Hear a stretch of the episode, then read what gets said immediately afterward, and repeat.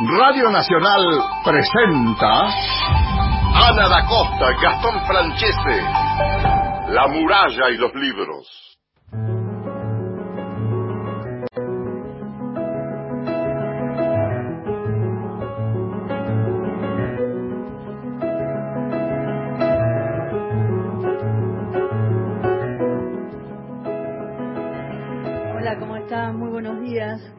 Bienvenidos a La Muralla de los Libros, el programa de la Biblioteca Nacional, como todos los sábados hasta ahora por Nacional AM870 y Nacional Folclórica.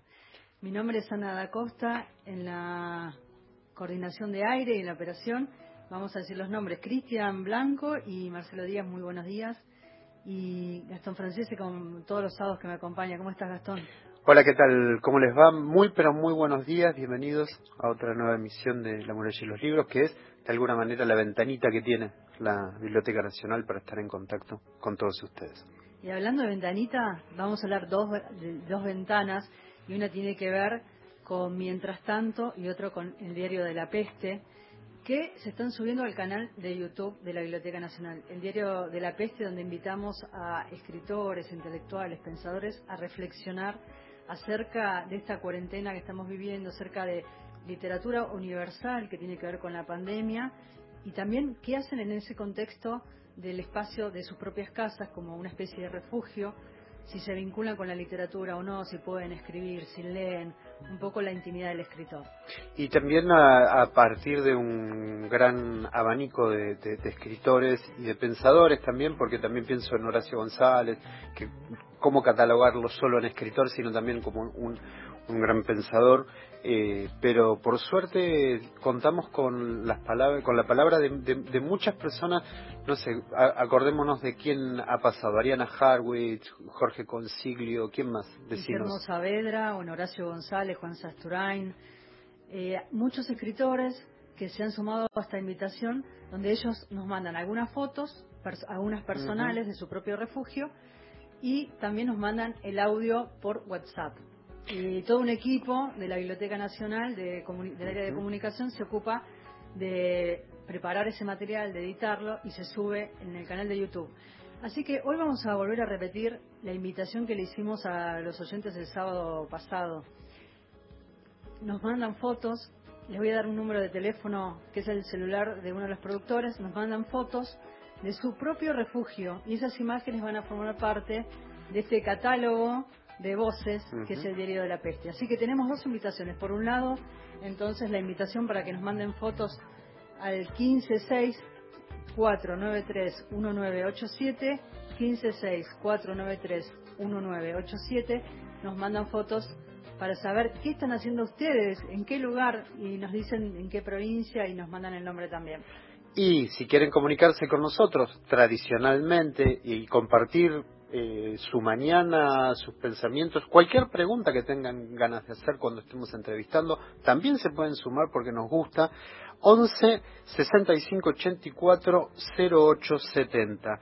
11 65 84 08 70 es la línea de WhatsApp. Allí recibimos eh, sus mensajes.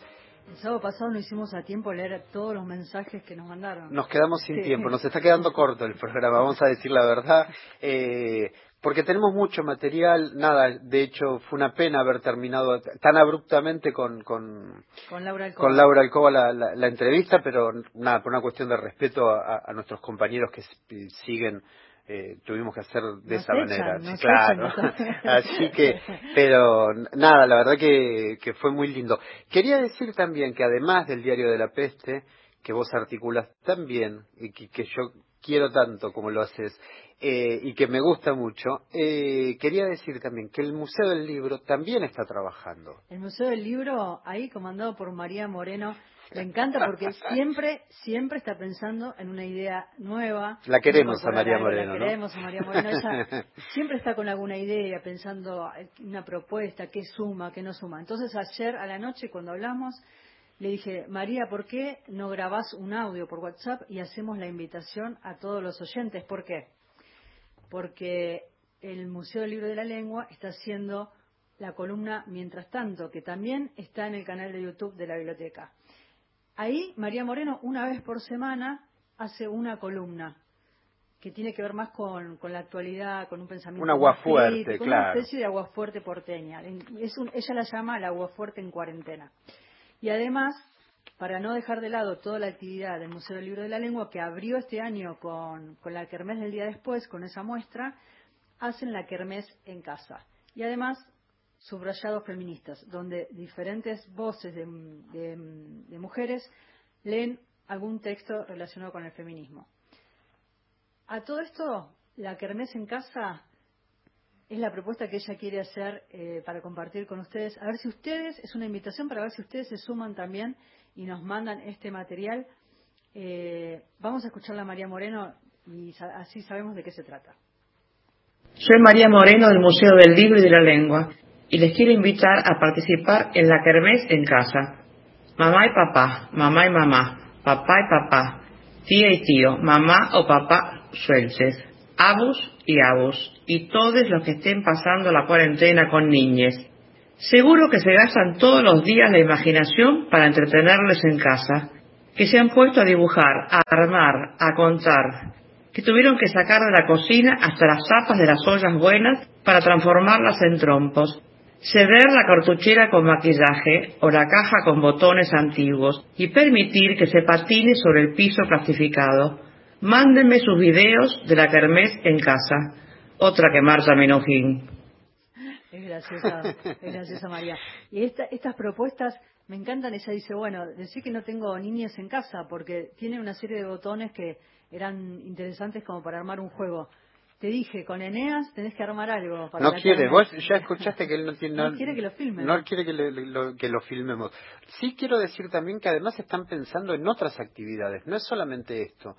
Están trabajando en lo que viene, que no vamos a decir nada, pero que es interesante. claro, pero digo que es pero yo quiero decir que el material que pidió recién María Moreno lo pueden enviar a la muralla y los libros arroba gmail.com la muralla y los libros arroba gmail.com y las fotos de Diario de la Peste que puedan sacar durante esta hora del programa nos mandan al 156-493-1987. Sepan también que a partir de lo que es la página de la Biblioteca Nacional, allí Cecilia Romana también está haciendo un gran trabajo. Les acercamos todos los días una propuesta para que conozcan el acervo de la Biblioteca Nacional. Así que dentro de todo lo que podemos y cómo podemos, llevamos adelante esta, esta tarea con mucho amor también. Así es, y ayer le pedí a, a uno de los chicos del equipo de prensa, Juan Cigales, que hiciera una búsqueda aleatoria en el catálogo de la Biblioteca Nacional sobre las publicaciones relacionadas con el diario de la peste. Entonces ahí encontró ensayos sobre la ceguera de José Saramago, que está eh, en el catálogo, Podemos leer ese libro online. El diario del año de la peste, de Daniel Defoe. El de Camerón, de Boccaccio, tanto que hemos hablado aquí en el programa del de Camerón. Sí. La peste escarlata, de Jack London. Y La literatura permanece, de George Stewart. Bueno, algunos de los libros que se pueden leer si les interesa o están haciendo algún tipo de informe además relacionado con el tema pueden ir al catálogo de la Biblioteca Nacional. Víctor desde Río Colorado nos dice los escucho desde mi trabajo, nos manda un abrazo y lo mismo va de acá para allá al 11 al 11 65 84 08 70 es nuestra línea de WhatsApp para los mensajes, la línea para las fotos 156-493-1987. Y cualquier material que quieran comunicarse con nosotros, la muralla y los libros, arroba gmail.com. Así es, vamos a la música. Vamos a la música, la tanda, después vamos a conversar con Jorge Concilio y con Carolina Orloff, que está en Escocia. Así que vamos a hacer un cruce entre ellos acá al aire y vamos a ver qué resulta. Así que volvemos.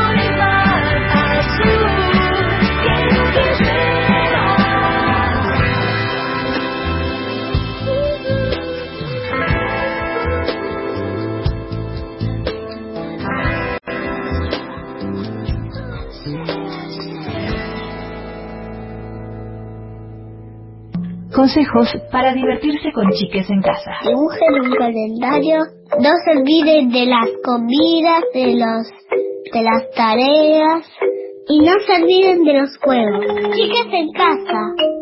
Quédate en casa. Cuidarte es cuidarnos. Próximo programa. Déjame que te cuente. Luis Bremer. Saludamos a un mercedino, al querido Felipe Piña. Tierra adentro, Guillermo Stronati. Mi viejo armaba conciertos y una vez llevaron a Pugliese y necesitaba que el piano esté un poquito en una tarima. Y dijo, además acuérdate que tiene que estar a 4.40. Sábados y domingos, desde las 13.30. Alguien malinterpretó la cuestión y lo puso en un andamio. Le dijo a Pugliese cuando llegó, mire maestro, lo máximo que le pude poner fue 3 metros de 10, que si no lo bastaba. y el viejo que era tan hermoso, dijo, bueno, pero por lo menos póngame una escalerita. claro le siguió la corriente, digamos. Por Nacional, la radio pública. Unidos por Nacional, reconstruyendo la radio pública. Ahora, Nacional, en todo el país. 7 de la mañana, 14 minutos. Para prevenir el coronavirus es importante limpiar los objetos de uso frecuente. Conoce este y todos los cuidados preventivos en www.argentina.gov.ar. Argentina Unida, Ministerio de Salud, Argentina Presidencia. Hola, soy Luis Pesetti y este domingo de 14 a 16 horas vamos a encontrarnos en el abrazo más grande del mundo. Un programa con música, acertijos y lecturas para grandes y chicos. Con música para bailar con la escoba y transpirar solos, en pareja o en familia. También otras canciones para evocar los gigantescos espacios verdes de nuestros afectos. Este domingo de 14 a 16 horas, la radio va a ser nuestra casa y nuestra plaza, en el abrazo más grande del mundo. Luis Pesetti. Nacional, la radio pública.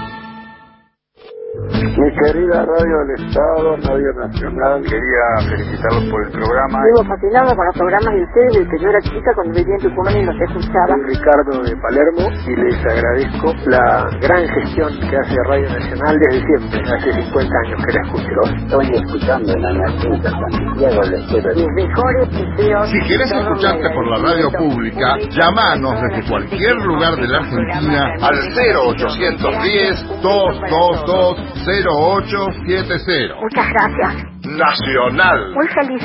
La radio pública. Soy Luis a todos los oyentes de Radio Nacional les recomiendo quedarse en casa, aguantemos con esta cuarentena, seamos solidarios y mandarle un saludo muy grande a toda la gente que está en el frente de batalla, en el tema sanidad o los que están cuidándonos y también a los que están reponiendo para que podamos pasarlo lo mejor posible, pero siempre quedándonos en casa. Un abrazo muy grande. Quédate en casa. Cuídate, cuidados. Nacional, la radio pública. Continuamos en La muralla y los libros.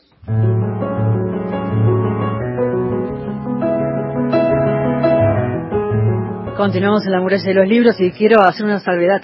no sé si estaba dormida, pido disculpas. Le dije Marcelo Díaz y es Marcelo Cruz, nuestro operador, así, así que lo quería enmendar. Y le quiero mandar saludos a Pachi Viera, que él está en eh, Córdoba. Bien. Dice, hola Radio Nacional, Buenos Aires, saludos desde Despeñaderos, Córdoba. Qué lindo. y nos manda una foto para el diario de la peste, una foto que está, dice, mi pequeño refugio, y hay una biblioteca de 6.000 libros con un chelo. Y nos cuenta que está aprendiendo a tocarlo. Así que un beso enorme a, a Pachi Viera que nos, que nos mandó esta foto al 156-493-1987, que es la línea para que ustedes nos envíen fotos que se van a ir sumando para el diario de la peste. Vamos, eh, sabes que yo estaba pensando hoy cuando hablábamos antes de que empiece el programa con Ana, eh, me hizo acordar a una frase que ahora la va, la va a, a, recordar a ustedes. Y me acuerdo que qué diferente que era ese contexto, ¿no? Cómo cambian las cosas tan rápido, tan pronto, como el, el, encuentro con una persona como Jorge Concilio, que ahora lo vamos a tener con nosotros a compartir, y, y, y cómo cambian las cosas tan rápido. Gastón se refiere al. Exactamente fue el 22 de septiembre del 2019. Estábamos en la Plaza del Lector Rayuela, en la Biblioteca Nacional.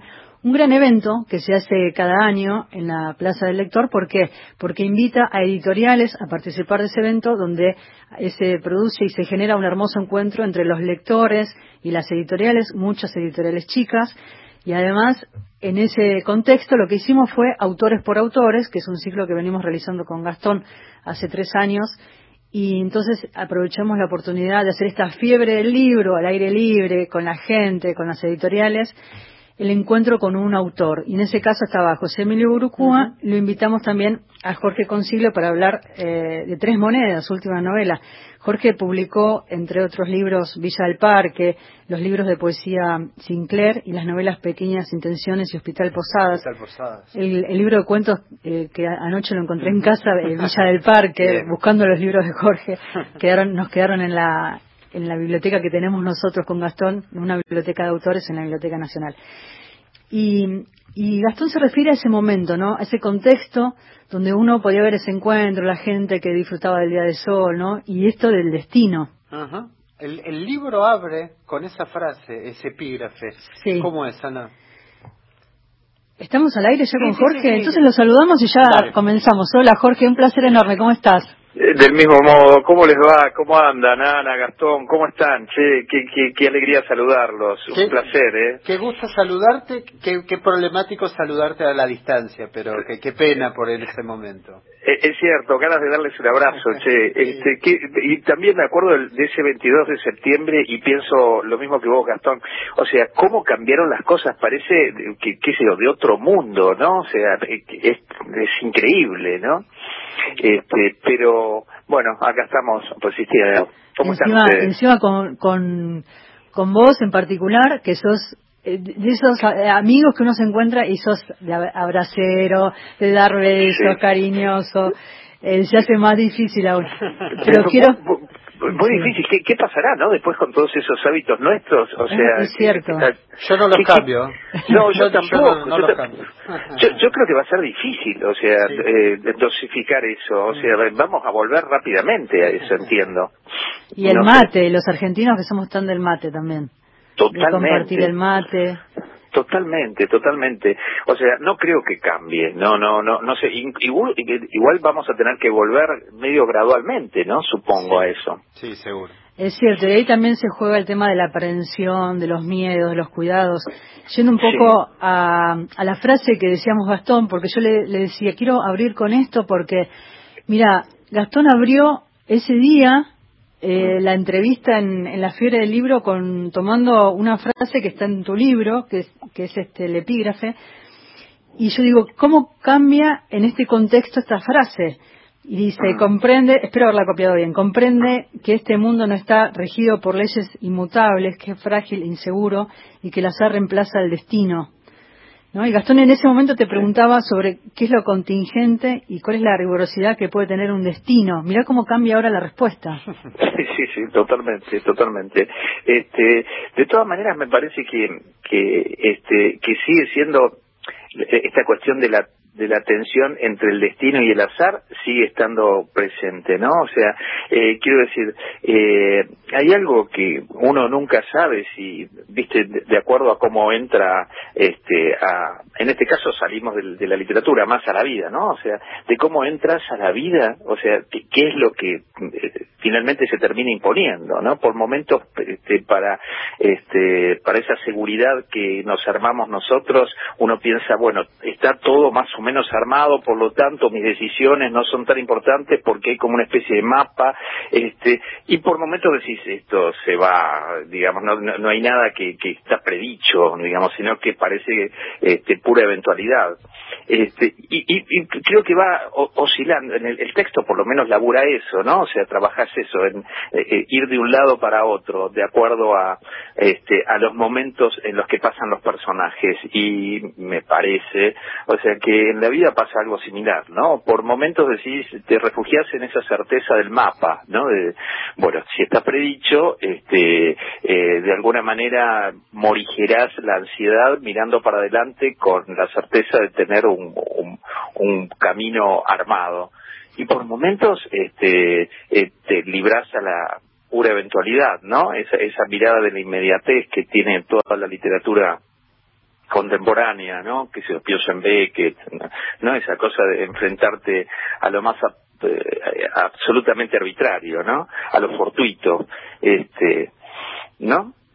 Y, por un lado está el tema de, del, como hablabas recién, del destino y el azar tan presente y lo fortuito, y por otro lado también otra de las cosas que nos hace pensar eh, tres monedas que ingresa en esta rutina de la vida de tres personajes, un músico, una meteoróloga, un taxidermista, eh, para hacernos preguntar cuánto de lo que hacemos tiene sentido para nosotros y para los demás.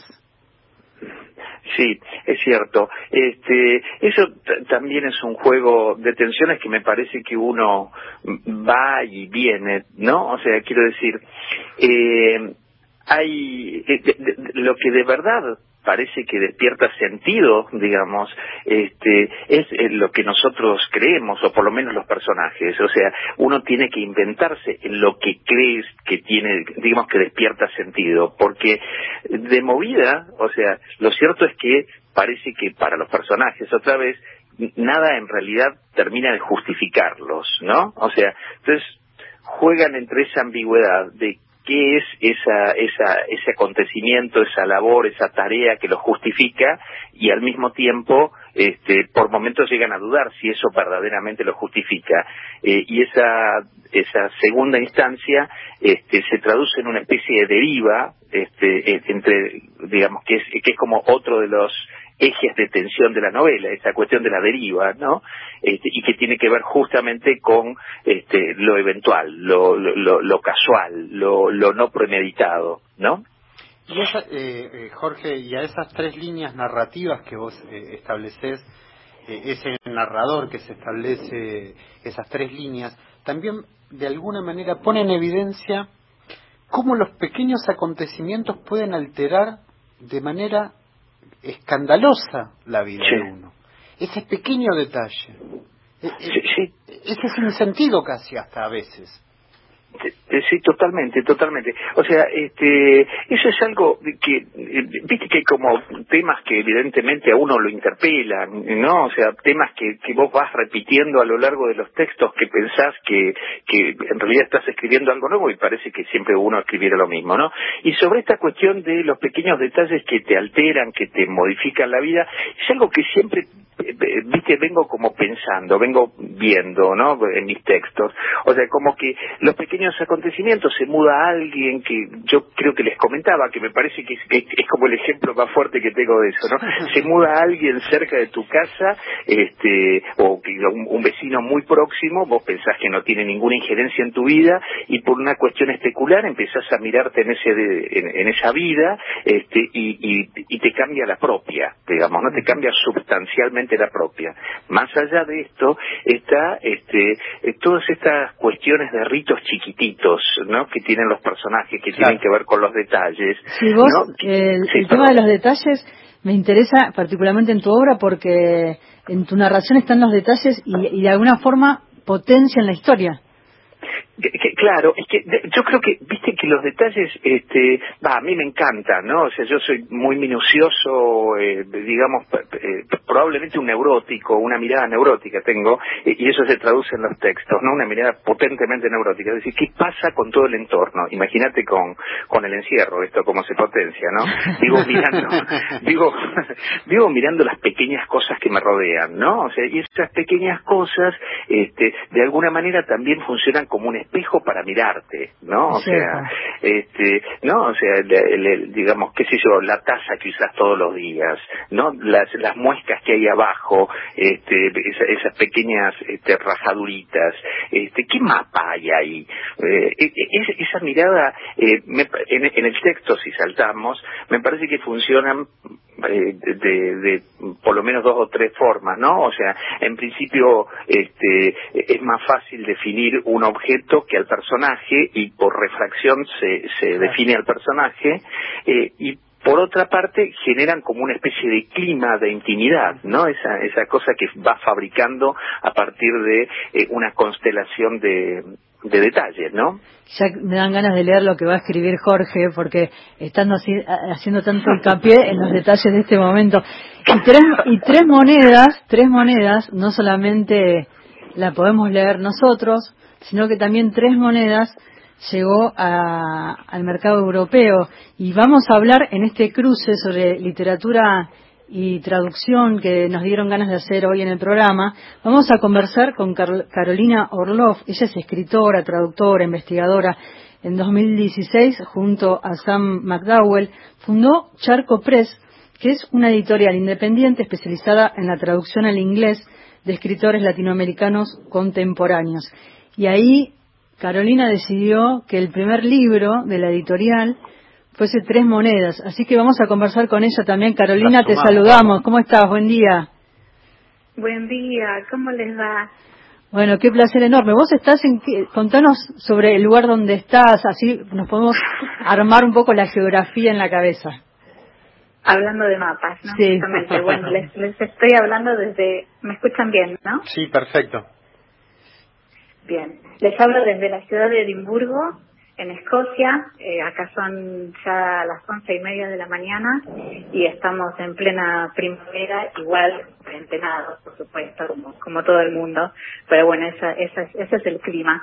Un, un departamento de 1880 en, en el centro de Edimburgo. Qué bueno. Qué lindo. Y acá está el aire Jorge Concilio también. Vamos a hacer esta charla entre los cuatro. Qué grande. Hola Carolina, ¿cómo te va? buen día, buen día Jorge. Buen día. Bien, bien. ¿Vos? todo bien, todo bien. Carolina. Es un enorme honor estar eh, con este con este equipazo y además en Radio Nacional, en la radio pública. Así que muchas gracias por traerme desde Edimburgo hasta ahí. Carolina nos... Sí. Hermoso el cruce, discúlpame. Gracias, Ana, gracias, Gastón. Hermoso el cruce con Carolina en la radio pública, eso es genial. Sí, sí, sí, porque, sobre todo, ¿sabes por qué? Porque también podemos pensar a Charco Press y, y, el, y, el, y el hecho de, de, que un libro se traduzca también como una caja de resonancia que permite el inglés para inventir, invertir cierta lógica de difusión que hay, que todo tenemos que recibirlo del, del otro lado. Bueno, invirtamos esa lógica también. Justamente, sí, totalmente de acuerdo. De, ahí un poco nace esta locura que, bueno, en un principio fue más eh, un, un, poner en, en, libros una obsesión mía personal sin saber si, si iba a funcionar o no, pero, pero era más una, una, una necesidad que yo veía desde, bueno, yo llevo 20 años viviendo en el Reino Unido siempre eh, ligada a la literatura y más que nada a la literatura argentina y latinoamericana, en, digamos, en varios aspectos. Y, siempre fue ese, darse contra la pared de dónde están nuestros autores, dónde están los que no, los que no son o fueron parte del canon, por qué nadie los lee en inglés, ¿no? Y un poco tratar de ir contra contra eso con mucha humildad, pero pero bueno, hay hay hay una curiosidad que, que está leyendo nuestros libros, por suerte. Y Jorge, vos estuviste allá, porque el primer libro no fue Tres Monedas, sino el primer libro que se publica en Charco Press fue Villa del Parque, junto con, con otros autores. Fueron cinco títulos los, primeros, ¿no, Carolina? Sí, bueno, eh, Charco Press eh, empezó con, eh, con cinco títulos eh, a, contracor a contracorriente de, de mucho muchos de los consejos que habíamos recibido, como para empezar de la nada con cinco títulos era demasiado, pero nos pareció importante mm, eh, empezar como, como con un pie fuerte y, empezar con cinco autores argentinos, eh, un poco con la idea de, de, eh, romper las estanterías de alguna manera y romper con muchos preconceptos de lo que es la, la literatura latinoamericana para el imaginario anglosajón, ¿no? Entonces llegar con cinco autores argentinos contemporáneos eh, era un poco presentar cinco estilos, cinco voces, cinco maneras de ver el mundo desde un solo país escribiendo ahora, ¿no? Un poco para decir, bueno, no, todo es realismo mágico, no todo es eh, eh, no dictadura, qué sé yo, estos preconceptos que están tan arraigados en el lector eh, anglosajón, en mi opinión. Así que eh, el libro de Jorge Villa del Parque fue uno de esos cinco. Y, y justamente, mira, te escuchaba Gastón recién decir cuánto cambió el mundo en tan poco y yo pensaba, bueno, Jorge estuvo acá en febrero, por suerte presentando eh, tres monedas en inglés en Escocia y ahora sería como impensable, ¿no? Vos sabés, Carolina, que era justo lo, a donde iba, a, a, a, que nos cuente la experiencia eh, Jorge de cómo es eso, eh, eh, porque para mí me imagino como autor, tener la posibilidad de que se abran puertas, siempre es un... Encontrar un lector más está bueno. Encontrarse con un libro está bueno. Sí, totalmente. Mira, perdón. Sí, sí. Este, eh, la mm, la experiencia fue, que, bueno, placenterísima. Creo que una de las experiencias más fuertes de mi vida, o sea, por, por varias razones. En principio por la calidez de, Carolina, ¿no? O sea, y que, eso uno nunca lo pierde, ¿no? Que eh, esta cuestión de los libros se trata también de, de, de, conocer gente, ¿no? De la circulación de los textos, pero de conocer gente. Eh, y eso fue maravilloso. En otro orden, eh, el recorrido que hicimos este, fue increíble la presentación que hicimos en, en una que organizó Carolina, este, que organizó la gente de Charco, eh, en una pequeña librería de Edimburgo, fue algo absolutamente soñado y, además la recepción del texto fue increíble, las lecturas eh, fueron maravillosas. Este, eh, fui a dos universidades, este, a la de Edimburgo y a la de Glasgow, y también las preguntas que hacía la gente que, los había leído realmente eh, me, asombraron, o sea, eh, la recepción del texto fue este, siempre pensarlo desde otro lado, ¿no? O sea, preguntas que en realidad este, eh, probablemente dentro de este contexto no, no, no habían surgido. Así que me sentí profundamente feliz, ¿no? Me da mucha curiosidad, si querés eh, terminar de contar la experiencia, pero me da mucha curiosidad esas preguntas que te asombraron, ¿no? Porque es como una relectura de la obra en otro idioma. Exacto, eso es una relectura de la obra, eh, o sea, una relectura desde otro lado, o sea, este, y eh, digo, lo, lo, lo, de las líneas narrativas, por ejemplo, o sea, eh, eh, hay algo que tiene que ver este, con, con lo eventual, que siempre llama la atención con respecto al texto, ¿no? O sea, eh, eh, eso fue maravilloso. Y, otro punto que también quiero destacar es eh, el, el, ejercicio de la traducción, es decir, eh, eh cómo, eh, digamos, a mí como autor, me, la traducción de, de Orlov y, este, me hizo pensar un montón de cosas, o sea, un montón de cosas. Este, fue un ejercicio para mí ultra nutritivo. Y, sí, sí, no, me quedé pensando, ah. Me quedé pensando en esto del ejercicio de la traducción, ¿no? ¿Cuánto tiene que ver el traductor y en este caso que Carolina tiene armado un equipo en la editorial con, una mirada latinoamericana y una mirada más argentina del idioma y eso ayuda mucho también, ¿no? Porque aunque se haga una nueva traducción y es una relectura de la obra, es otro el contexto, la idiosincrasia de, de donde uno vive, pero también esto que decía Carolina antes, ¿no? Que esta como vieja idea del boom latinoamericano y ese estilo de escritores donde hay una camada nueva de escritores, una generación donde tienen estilos narrativos incluso muy distintos.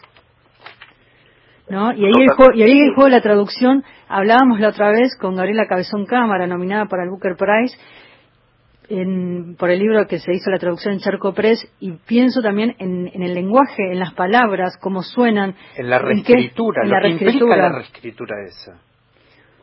¿Cómo, cómo fue trabajado entre ambos, entre, entre Carolina y también la mirada de Jorge en esto de la traducción?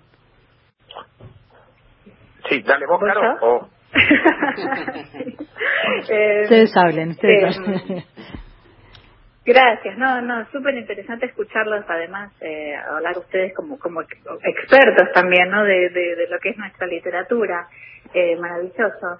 Eh, no, pensaba un montón de cosas, entre ellas que, que también con mucha humildad y, y a, eh, a, partir de, de, ser una editorial muy chiquita y muy independiente, eh, eso nos da mucha libertad, ¿no? Eh, estoy pensando eh, oficinas, las grandes corporaciones, ¿no?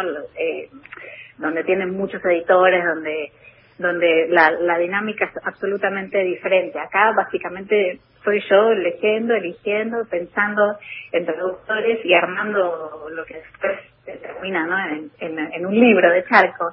Y en ese sentido, aunque, aunque es mucho, mucho trabajo, eh, es, un, es un trabajo muy fino porque yo a la hora de pensar en, en, un traductor o una traductora para un libro, pienso en todo lo que lo que puedo llegar a pensar en términos de quién es la, la persona eh, absolutamente ideal para, para, para un sonido, para una música, para un contexto. Eh, bueno, no hace falta decirles que el español no es el español, ¿no? Dentro de nuestro propio país eh, hay unas variedades, ¿no? Es infinita, entonces yo trato de como de afinar lo máximo posible y, sé que soy idealista en ese sentido, pero la voz de, de, y no solo de una autora, de una autora, sino de un libro en particular, ¿no? Porque eso también varía con eh, la, la, lo que va a ser esa reescritura o, o el reescritor o la, la reescritora en inglés. Eh, y eso es un, es, un, es un proceso que disfruto un montón y, y que creo que, que, está dando buenos resultados, ¿no? Con el caso de, de Gabriela del libro de Gaby en particular, eh, elegir a, Fiona y a Iona, Fiona McIntosh y a Iona McIntyre, que son las traductoras, eh, fue quizá también eh, una apuesta en el sentido que ellas no son traductoras literarias, eh, son, son académicas, que han traducido, que, que tienen por supuesto mucha cancha en el tema pero tienen un conocimiento de qué es lo que es la literatura argentina del siglo XIX, ¿no? ese, tipo de, de, conocimiento que no tiene cualquier traductor literario, ¿no? Y me parecía fundamental para, para ese libro en particular de las aventuras de la China Iron. Así que bueno, esto, es un poco las bambalinas de, de lo que pasa antes de, de, que, de que un libro de charco salga a la luz, ¿no? Ese, ese afinar. Eh, agrego, Carolina, eh, agrego un detalle más y que tiene que ver que un libro no es simplemente lo que se escribe, aunque parezca mentira, sino que también lleva todo un proceso de producción que implica desde el diseño, diseño de tapa. Eh, ¿Cómo es esa otra parte? Que también es importante. Totalmente, qué bueno, qué bueno que lo rescates.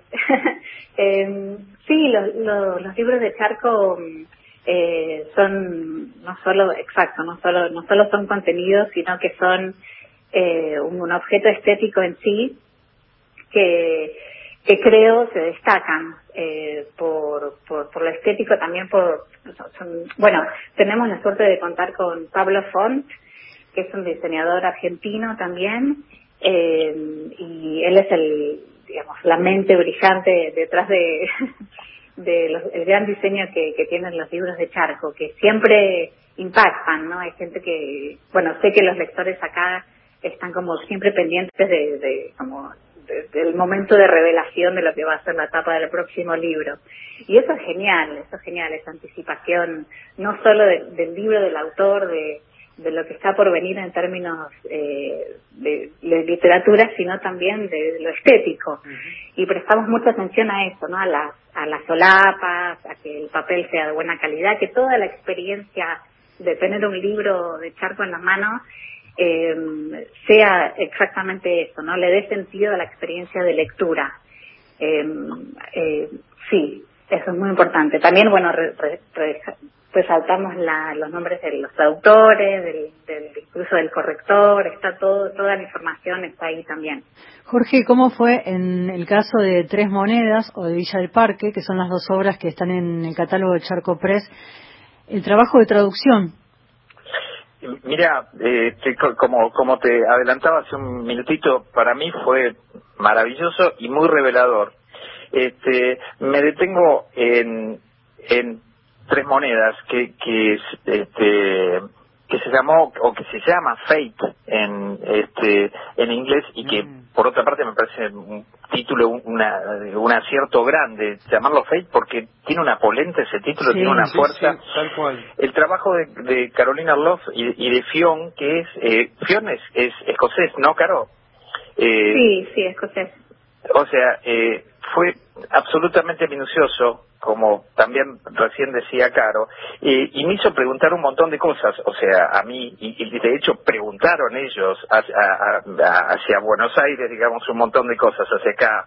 Este, preguntas, por ejemplo, sobre los giros coloquiales, este, que me hicieron repensar el texto, sobre las marcas, este, quiero decir, no sé, cuando yo trabajo bastante con marcas, cuando este, en el texto decía Rodesias, o sea, cómo pasaba eso este, al inglés, ¿no? O sea, ¿qué pasaba con esa marca? Es decir, ¿qué, qué palabra se usaba? Este, además de eso... ¿Y cómo se resolvió? ¿Cómo, cómo, cómo? se resolvió el tema de, de, de Rodesia? Claro. bueno, fue parecen pavadas, ¿no? Pero, pero sobre todo con el estilo en particular de Jorge. Cada, cada palabra tiene, tiene tanta, tanto nivel de contenido y de, significado que, que, que, para mí era crucial indagar, aunque, aunque abusara de la generosidad del tiempo de Jorge, pero pero era fundamental llegar al, al fondo y al trasfondo de, de cada como palabra como para después saber qué hacer con, con, con, eso, ¿no? Con, con, las palabras. Y en el caso de Rodesia, eh, al final resolvimos, si no me acuerdo mal, eh, simplemente usar algo más genérico y descriptivo como eh, un, un, chocolate, un chocolatín o algo así. Esos son los, los, giros del, del, lenguaje que ayudan también a, a, comprender, ¿no? Como una palabra. La complejidad que tiene este. El lenguaje. Claro. ¿No? Tres monedas en la traducción como fate y que le da una potencia, le da una fuerza y estos giros ¿no? Cómo llevar una palabra que en nuestro en, nuestra idiosincrasia todo el mundo sabe de qué estamos hablando cuando hablamos de Rhodesia y cómo lo, lo, llevamos y cómo lo resolvemos en, en inglés, ¿no? Totalmente. Exacto. No, además, perdón, iba a decir una cosa antes de olvidarme. Eh, que no, además hay que, hay, no solo es una cuestión de, de, comprensión lingüística, ¿no? Y, por supuesto artística, sino, eh, y con el caso de Rhodesia en particular, de tener una, una comprensión de los imaginarios, ¿no? Porque en el imaginario anglosajón y sobre todo el británico, eh, decir Rhodesia tiene connotaciones eh, postcoloniales, ¿no? De lo, de lo que era la, eh, ¿no? La, nación en África, eso es Rhodesia, ¿no? Un claro. latín. Eh, entonces, eh, enseguida se disparan cosas que distraen absolutamente y, y, llevan a lugares que no tienen que ver con lo que se está eh, tramando el texto. Entonces, ese tipo de, de cuestiones también te llevan a decidir, y no, más vale perder eh, para todo el, lector anglosajón que puede llegar a haber vivido en Argentina y haber tenido la experiencia de la, de la Rhodesia, más vale perder eso y decir un chocolatín o una oblea que traer eh, mundos que no pertenecen a este texto. Así es. Jorge, ¿vos dónde estás ahora? ¿En, qué en, colegiales. En colegiales. Jorge Consiglio desde colegiales, Carolina Orloff desde Edimburgo, nosotros en Maipú 555 en el estudio de Radio Nacional. Vamos a compartir un tema musical cortito y enseguida continuamos dialogando los cuatro, ¿les parece? Me parece perfecto. Pero no, que ahí venimos. Bueno, enseguida volvemos. Mis hermanos ya no estaban, pero en cada show mío se me aparecían en el escenario. Tenía que concentrarme para no desmayarme en vivo no sé si era una milésima de segundo, pero ¡ay, qué susto agradable! Los veía.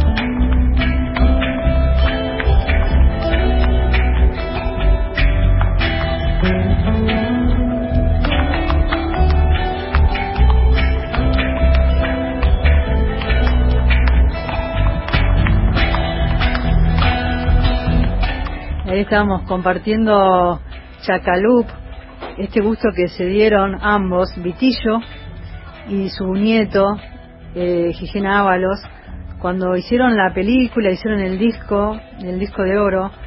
Qué hermoso escucharlo a, Vitillo y a Gigena Ábalos sobre el escenario con Chacalup. Vamos con los mensajes, Gastón.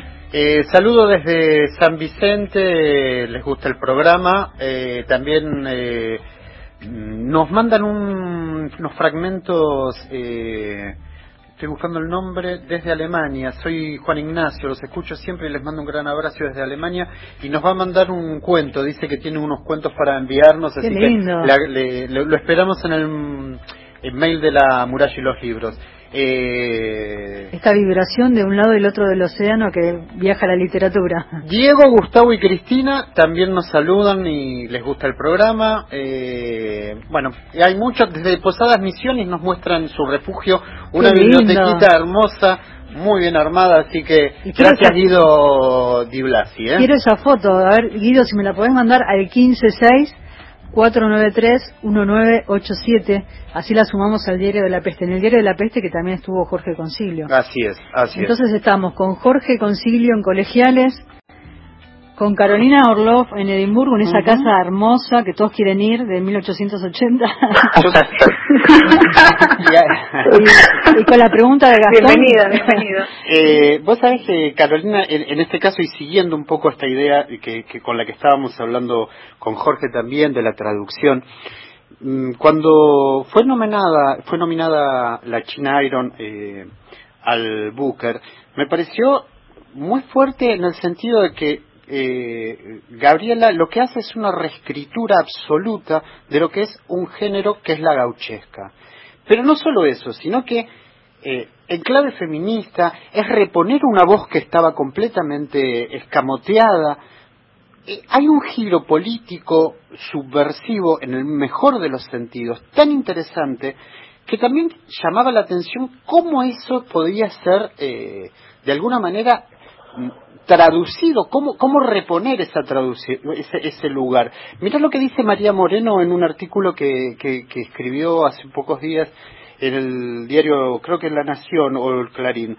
Dice, la elección del premio Booker indica una sutilidad loable, ya que los lectores carecerían de los códigos y los entrenos de los argentinos, lectores del fierro, aunque sin duda la definición de Jennifer Croft, miembro del jurado, es ajustada. Es una maravillosa reelaboración feminista y queer de un mito americano fundacional.